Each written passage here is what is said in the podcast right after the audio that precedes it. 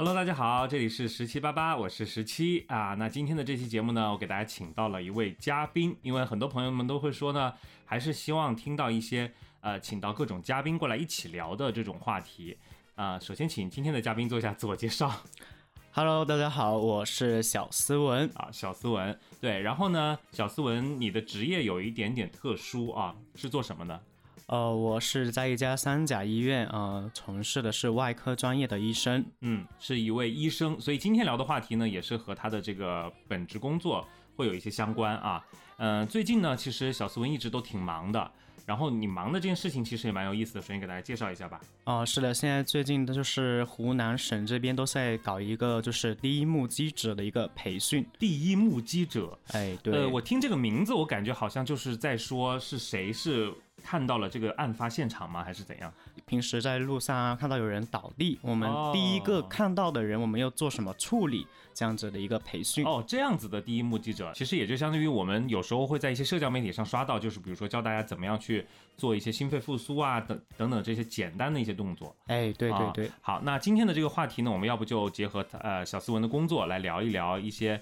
关于医生的呃一些有趣的，或者说是一些离奇的，还有一些比较温情的故事吧。啊，可以啊，可以啊对，。因为我之前自己也是做记者嘛，其实印象最深的是，有时候我们去采访到某一个事件的时候，比如说我印象很深的有一次在长沙的街头，那是很多年前了，嗯然后我曾经拍摄过一个案发现场，他是那个老公。当街就是在长沙的大马路上、大街上砍自己的老婆，我记得这件事情印象特别深。当时是在这个现场看到了现场的这些血迹啊等等这些东西，但是人肯定已经没有在现场了嘛，对吧？是的，那一般遇到这样的情况，其实我们除了像我会在现场进行一些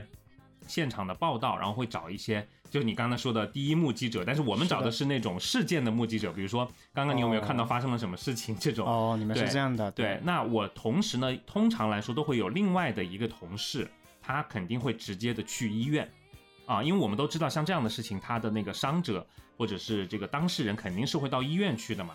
而且我记得之前我做记者的时候，我们就是还会有一一一类的工作是直接就是到医院去，就相当于是那个记者每天他就待在医院，然后因为医院的急诊科都会每天会有很多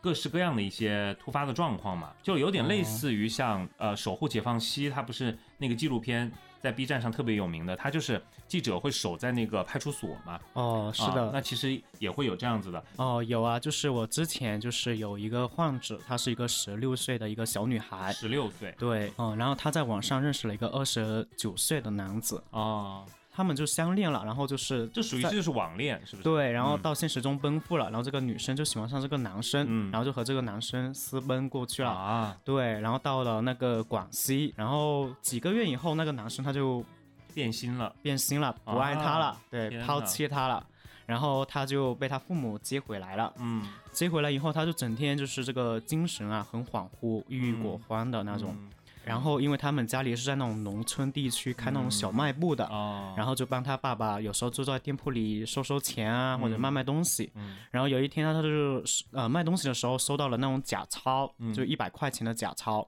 然后被他爸爸就说了几句。这个小女孩就是可能就是精神啊什么的都比较崩溃了，她就一直想不开。啊，就本身其实就是受到了这个情伤，然后再加上又突然收到了这个假钞，就可能是被父亲说了一下，对对，就可能就是压倒他最后的一根稻草这样子。对，然后就是他自己就是在家里喝了那个敌敌畏，在农村地区有很多这种农药啊什么的，对吧？对，然后就直接喝，喝完以后还是过了很久，应该是过了有好几个小时了，才被家里人发现的。哦，那但他这个是的，中间过了这么长时间的话，他的这个存活还有希望吗？一般来说，因为这种敌敌畏它是嗯效果比较强劲的，所以它这种如果没有当时没有及时的送到医院去洗胃啊，进行一系列的一个急救措施的话，嗯，那么是很难那种活下来的。哎，那他当时送到你们医院的时候，当时是什么样的状况？你还记得吗？嗯，我印象还是比较清楚的，因为这个小女孩她比较年轻，嗯然后当时整个人是面色苍白的，然后意识是基本上是丧失的，瞳孔啊也是散大的，用通俗话来说，就是她没有对外界的反应了。对，就是生命哦体征基本上是没有了，因为已经啊过了有四五个小时了。那如果说一般呢、碰到这样的情况，那其实，在第一时间当中，他家人嗯他有什么样的急救的方式吗？哦，因为他口服的是这种这种敌敌畏，嗯，那么如果是在家里的话，可以先给他喝一些牛奶啊，嗯、哦，对，就是包括中毒什么的都是对对对，可以先解救一下，就是及时的送到医院嗯去。哎，那如果说是像比如说吃到一些什么菌子啊什么之类的，这也是可以用这样的方式吗？嗯，可以可以，也可以。对，但是就是最好的话，就是你在中毒的时候，还是要最先的是送往医院，及时拨打幺二零会好一点。你们一般遇到的多吗？就是因为感情的伤害啊，或者什么这种生活的这种情况，然后会会有这样的事情发生的。这种在医院的话，应该是很多的，就是经常见到的。那除了这个之外呢，其实，在日常生活中，我们有很多的一些事情都是一些突发的意外的状况。然后我之前记得我做记者采访的时候，其实也见到过很多，比如说呃有这种高高空掉落东西下来把头砸砸哦，破的对对对，这种我也有遇到过。对，然后还有包括比如说就正常的骑车或者干嘛的时候，就是呃撞到了呀等等的。然后还有一些就是属于日常生活中，我甚至自己其实都碰到过，但是当然那次是没有受伤啊，哦就是呃家里的那个钢化玻璃整块的就是爆了哦，直接爆掉了啊、直接爆嗯掉，然后整个。垮下来，但是没有把我把我砸到。但是我之前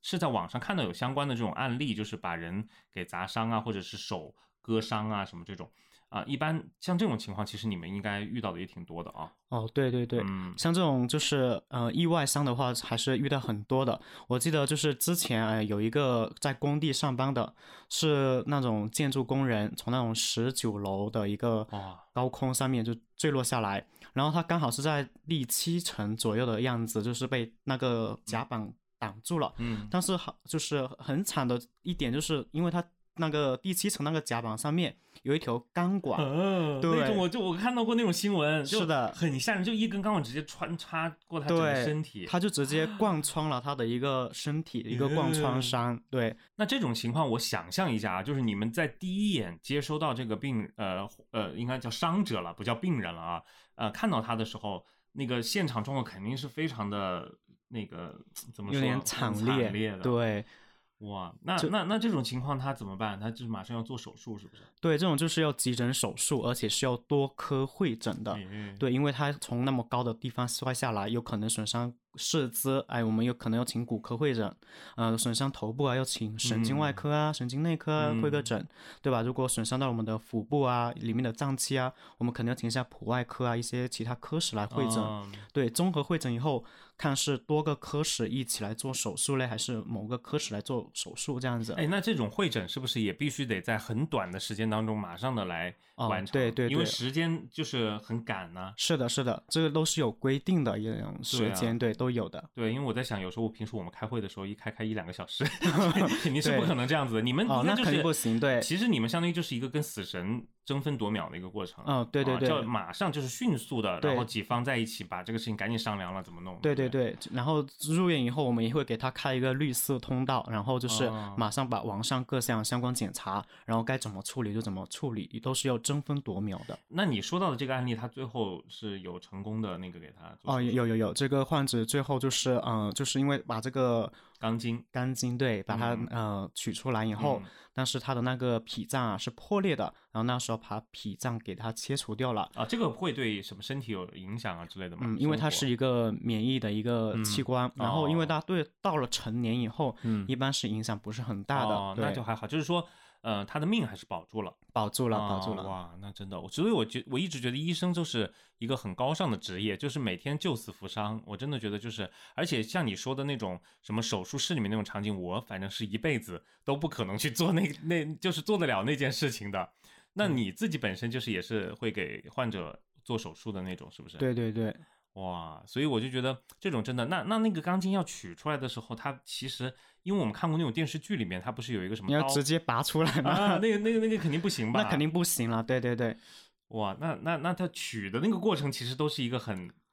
很很考验那种技术活了。那这个时候就要请到我们的主任啊、教授啊，多多方面一起来搞的。一般是会谁来取这个东西做这个？呃，一般是教授啊，或者是主任，因为这样一台手术下来的话，一般要四个人。哇，对，有主任呐、副主任呐、主治啊，还有他的广传医生啊，哎一般是四个人。那说到这个，我就想问一个，就是比较呃，怎么说，就是我一直很感兴趣的一个话题啊。今天既然你在这里，就帮我解答一下，就是如果说在遇到一个突发状况的时候，有一把刀插进了我们的身体，那这个时候这个刀到底是要拔出来还是不拔出来？这个刀当然是不能拔出来了，哦，不能拔。，对，如果你当时拔出来的话，那你那个血管啊就直接是敞开了，那么那个血是完全的流出来了。哦，所以因为对我看到有时候那种电视剧里面，就是有另外的一个人，然后把他那个刀给拔出来。对其实这样子的话，反而就是另一个就挂得更快，是不是？对对对，会让他的血你压根就止不住，因为有时候你插到了内脏啊，看他的脾脏啊、肝脏啊，他如果插到了那种血管、大血管的话，那止都止不住的。所以，哎呀，这个我我就解答了我心中的一个疑，一个积攒多年的一个疑对惑。对，如果有一把刀插到你的肚子里，那你这个时候应该要赶紧捂住你的伤口，到医院去啊。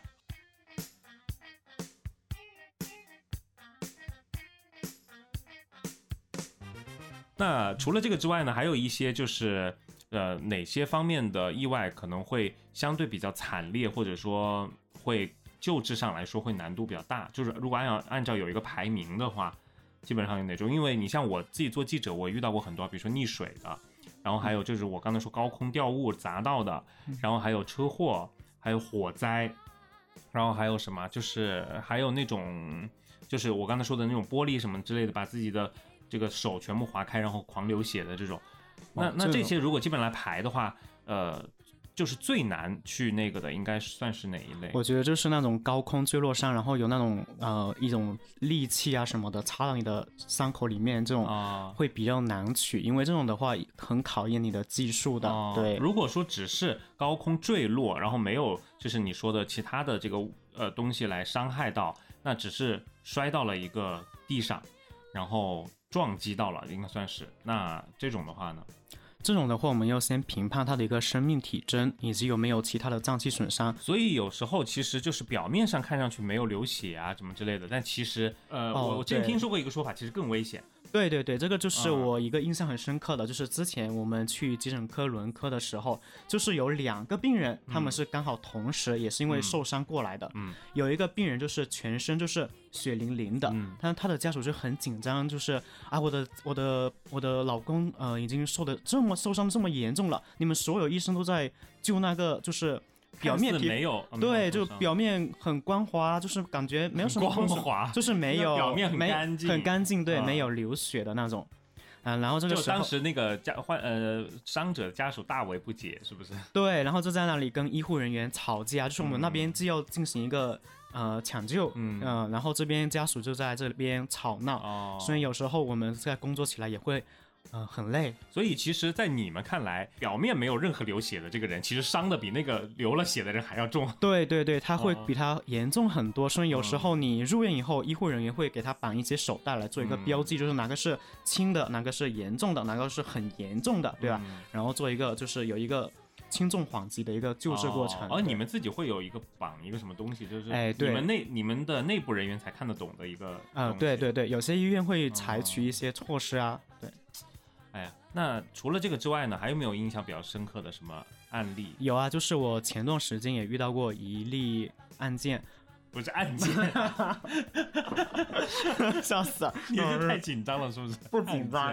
嗯啊，OK，有一个外卖小哥，嗯，嗯就是被幺二零送过来，嗯当时他就是一个面色苍白的，嗯然后我们就是他的意识是丧失的，就是你呼之不应，浑身是血的还是没有什么血的？哦、没有血的，哦，但是就是没有什么意识了。哎，对对对，那这个是出了什么事情？就是他现在是二十八岁，嗯然后因为他又结婚，然后压力比较大，年轻人嘛，哦对吧？又买房买车，然后还要结婚，然后他就是家里也生活比较拮据嘛，父母都在农嗯村，然后家里的话，爸妈都在种田，没有什么钱，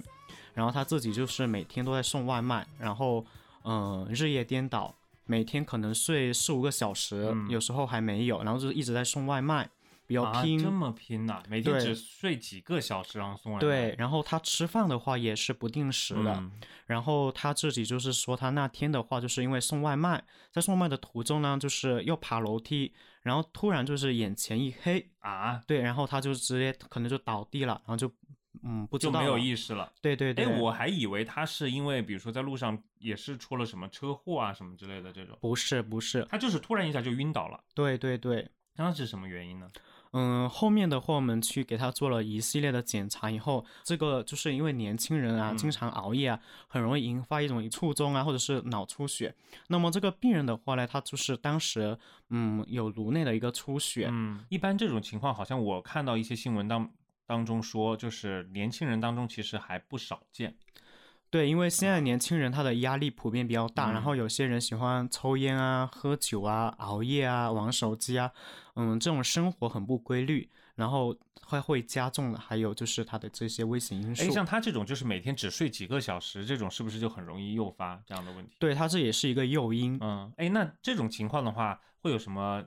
征兆嘛？就是前兆？有的时候胸闷啊、胸嗯痛啊，或者是一过性的一个黑闷，就是蹲了以后站起来，有时候感觉哎眼前一片黑闷啊。当然了，也不是说你出现了这种症状你就一定是，但是如果你有这些症状的话，你又比较年轻，你又有一些不良的习惯的话，那你当你出现这些症状的时候，你就要引起重视。那说到这种情况，一般来说，其实生活当中，我觉得就怕万一啊，万一要遇到，那刚刚好就是，我觉得可以结合你现在不是最近在做那个培训吗？对，就是第一目击者的那个培训。嗯，是的，是的，哎，一般如果我们真的说实在话，我如果现实生活中我一般碰到一个倒在地上的人或者怎么样，我肯定是不知道该怎么办的。啊、嗯然后我因为我之前也看过很多报道嘛，就是有些人他就是似懂非懂的，反正你一倒地，他不管三七二十一就上去一顿乱按，哦，对，对对所以这种事其实是很错误的。哦，但是我们一般如果在街上碰到一个就是呃怎么说倒在地上然后在抽动的人，我们通常来说，我觉得普通人应该都分辨不出来他是什么癫痫或者什么之类的吧，就是没有办法去去辨别这个啊东西、啊首先你要看，就嗯是如果这个人是倒在地上一动不动的话，你这个时候要做的第一步是去拍打他的肩膀，就看他，我以为能不能你说，我以为你说第一步是拨打幺二零。拨打幺二零，这个时候第一步我们要先就是去看他有没有意识，嗯如果他没有意识，呼之不应，哎，你再看他就是呃脉搏，就是摸他的颈动脉，把他一些大动脉，比如说股动脉啊、颈动脉啊这些，哎，但是你拍他的时候有没有什么诀窍？就是要怎么拍？呃，如果你按正规的流 不会，程，我就随便就推他一下，然后说，哎，啊、那肯定不哎行啊，你还好吗？啊，那不行，那我也推你一下，对吧？就是这嗯时候你的话就是要拍双拍他的肩膀，对吧？左耳右耳左耳这样的一个规律，就是防止有些人是耳聋，你他哦听不到你的声音，所以你要左右左这样的一啊个对。所以你就要问他，呃，就是先生你听得到吗？先生你听得到吗？这是一种 比较正规的一个操作，对吧？如果他呼之不应，这个时候你再看他的一个脉搏有没有搏动，脉搏没有搏动，然后呼吸你也就是看他观察他的腹部啊，男的我们看他的腹部，女的看他的胸部，对吧？嗯女士是以胸式呼吸为主，嗯呃，男性是以腹式呼吸为主，就看他这个呼吸啊有没有这个频率啊，微弱的还是没有的。然后这个时候如果它都没有的话，那我们就才要开始我们的下一步，就是我们的按压。对，然后你又这个时候在按压的同时，也要让人去拨打幺二零。嗯，对啊，我就在想说，就是在这个过程当中，应该是就是首先还是要打个幺二零吧。对对对，你要嗯先判断，判断完以后，你再去拨打幺二零，让人拨打幺二零，然后能来帮助你的，会做这个操作的，也一起来帮你操作。嗯，那其实一般来说，碰到这种在街边晕倒了呀，或者说是碰到有一个人就躺在那儿啊，或者之类的，嗯，通常来说，我我坦白讲啊，就是普通的人通常可能不太会敢去，就是你刚才说的那些，比如说还去跟他拍他一下啊什么之类的，你们有什么建议吗？就是。就就就就还是说，就是自己打个幺二零 是最保险的。嗯，如果就是你会做这项操作的话，嗯，因为它也是一条生命。所以其实从医生的角度来说，当然是希望大家都能够掌握这样的一个基本的一个一个急救的措施，因为对嗯、怎么说呢？有些话可能就是说出来不太好听啊，但是但愿这个技能其实永远都用不上。但是如果说啊，恰好比如说你碰到这种情况，甚至说的再难听一点，万一就是自己有家人或者亲戚朋友突然发现这样的情况，那其实你如果掌握了这个技能的话，还是会更好的，对对吧？对，有时候它是一个黄金的一个四分钟。对，当然我们是希望肯定大家永远都用不上，但是你用不上是用不上，但是你最好还是要有这样的一个技能是最好的。对，对像你刚才说的黄金四分钟，那只有四分钟的时间，其实我觉得很多人可能看到那个场景，在几分钟时间就整个人可能就傻掉。呃，确实，啊因为有一些人其实看到这种情况，他一个对啊是不知道怎么搞，嗯，或者是你不是专业的，所以就是说，还是希望大家能够日常去关注一下相关的这些一些呃怎么说知识。技能啊，我觉得就是了解多一些，怎么说它还是好一些嘛，对吧？确实，那今天其实就聊了一些，就是做呃医生在急诊啊，或者是在日常的这个当中碰到的一些这种案例。呃，我觉得我是很能感同身受的，因为我之前做记者的时候，其实也碰到过很多这样的一些一些事例。然后，但是我没有想到的是，就是这些病患或者伤者，他们到医院去之后，其实医生还要给他们做大量的这样这样的一些呃急救的工作啊，等等等等的，确实非常辛苦。那以后我们其实也会经常的请这个小斯文来给我们做一些节目，因为我知道你们医学生其实在学医的时候都会碰到很多很刺激的事情，比如说这个就是解剖啊，然后这种是吧，就是去什么。停尸房，然后搬东西啊什么之类的。对啊 我觉得这个我听上去我就觉得很吓人，但是小斯文他一直都觉得说，哎，这个不就是一个我们很日常的事情吗？对啊，这没什么、是吧？对，但是以后可以跟我们分享一下，可以啊，可以啊，对对对，那也希望大家能够继续的关注我们的节目啊，订阅我们的节目。这样子的话呢，以后我们会多多的请各行各业的朋友过来分享一些好玩的或者有意思的，或者各行各业的一些呃他们遇到的事情。好吧，那今天的十七八八就到这里啦，那我们下期节目再见啦，拜拜。拜